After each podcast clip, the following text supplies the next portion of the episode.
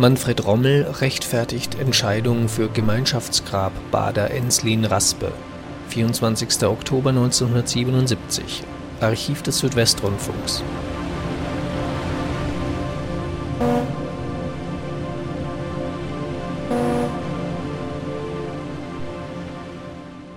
Stuttgarts Oberbürgermeister Manfred Rommel steht schon wieder im Zusammenhang mit Terrorismus im Kreuzfeuer der Kritik.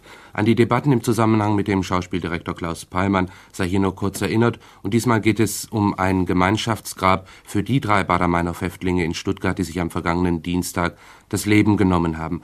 Rommel stimmte dem Wunsch von Pfarrer Enslin und Frau Bader zu, für ihre Kinder ein Gemeinschaftsgrab zu erhalten, und eben damit setzte er sich scharfer Kritik aus.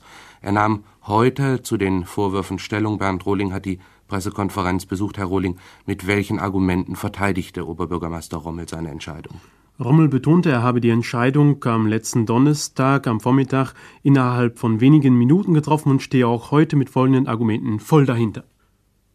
Diese Entscheidung habe ich deshalb so rasch getroffen, weil ich auf jeden Fall eine öffentliche Diskussion der Frage, ob die Terroristen beerdigt werden, ob sie überhaupt beerdigt werden, ob sie in Stuttgart beerdigt werden, wenn in Stuttgart wo, äh, wo beerdigt werden, vermeiden wollte. Und weil ich auch vermeiden wollte, dass der Gemeinderat in eine Situation kommt, wo er diese Entscheidung an sich ziehen muss. Ich hätte es für grauenvoll angesehen, wenn ein so großes politisches Gremium zusammen mit den Bezirksbeiräten diese Frage hätte erörtern müssen. Das Wichtigste erschien mir, dass die Terroristenbeerdigung geklärt ist im Zeitpunkt der Trauerfeierlichkeiten für Herrn Schleier. Es war mir durchaus klar, dass ich mit dieser Entscheidung ziemlich allein stehen werde weil unangenehme Dinge niemand gerne mitträgt.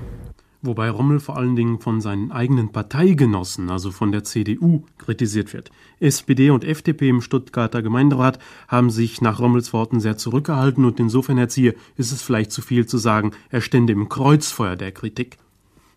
Wenn man sich überlegt, welche Alternative es bei einer einigermaßen vernünftigen Anwendung des Rechts gegeben hätte, wäre eine Alternative da gewesen, nämlich die Tochter Enslin auf dem Dornhaldenfriedhof und die anderen beiden, der Bader und der Raspe, auf dem Zentralfriedhof Steinhaldenfeld.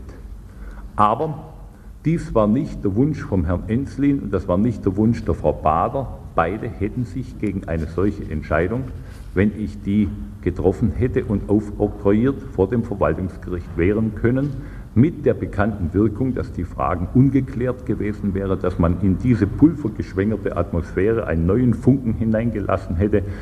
Und da erschien es mir besser zu sein, zu sagen, gut, dann werden die alle drei im Dornhaldenfriedhof bestattet. Wobei nach Ansicht des Stuttgarter Oberbürgermeisters die Gefahr einer Gedenkstätte, einer Kultstätte der Roten Armee-Fraktion durch die Friedhofsordnung unterbunden werden kann.